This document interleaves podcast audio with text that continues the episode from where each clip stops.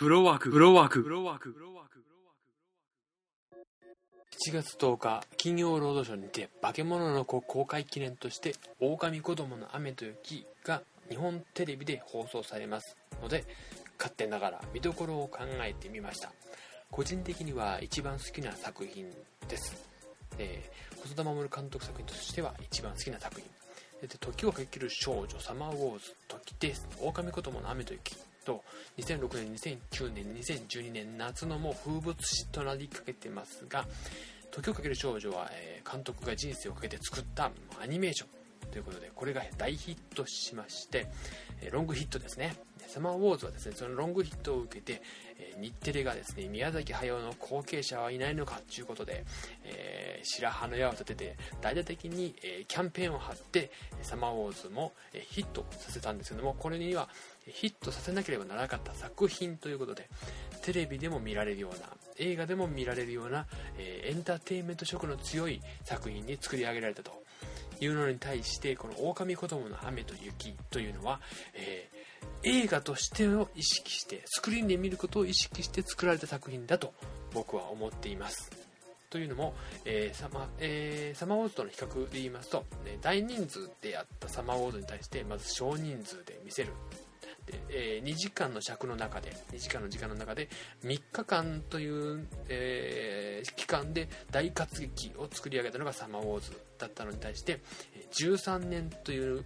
長い期間で人生人の人生を、描き出したのがそういう大河ドラマが「えー狼子供の雨と雪」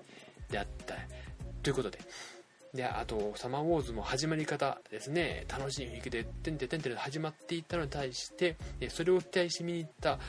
人間に対して狼子供は淡々と静かに物語が始まるというところでもうとにかく人のこの今日つくというかまあびっくりさせられたんですけどもで映画を意識してるって僕が一番感じたのはとにかく映像で表現しようというところですね。背景が動くっていうところもアニメーションでは難しいんですけども CG を使って演出したというところであったりあとはまあ的表情表情とかですね。無駄なセリフを発しない。特にですね僕が一番それにびっくりしたのはですね、えー狼男と、えー花主人公が、えー結ばれた夜結ばれた日ですね。から、え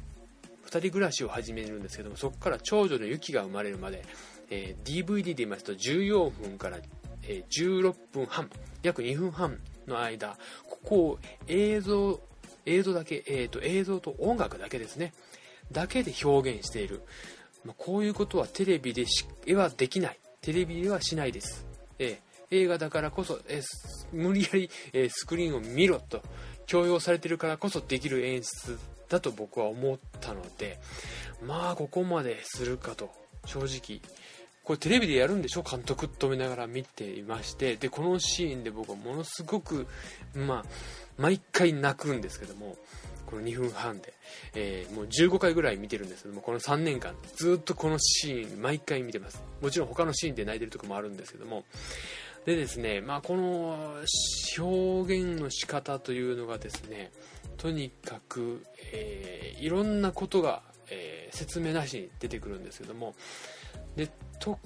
例えばですねあの花はですね父子家庭父子の家庭であるんですけどもそれは一つも説明がありません。だけども、えーシーンによってちょこちょこと、えー父と子で写真が写ってるというところで、えー知らせるというところがあったりで、えーよくよく見てるとあななりましたけども、えーと花の勝負服は青色のワンピースだとかいうことも分かるんですよね。で一番大事なこの作品にとって大事っていうのは表情で気づくっていうリアクションをする。主人公だけじゃなくて他のキャラクターもするんですけどもこの気づくっていうリアクションをした時にそのリアクションを気づくっていうリアクションをした人が何に気づいたかっていうことを考えるとものすごく話がそれも口で説明したりはしません。ただその気づいた時に何に気づいたかということを考えながら見るとものすごく奥深くくなるんじゃないかととにかく注目して見てください。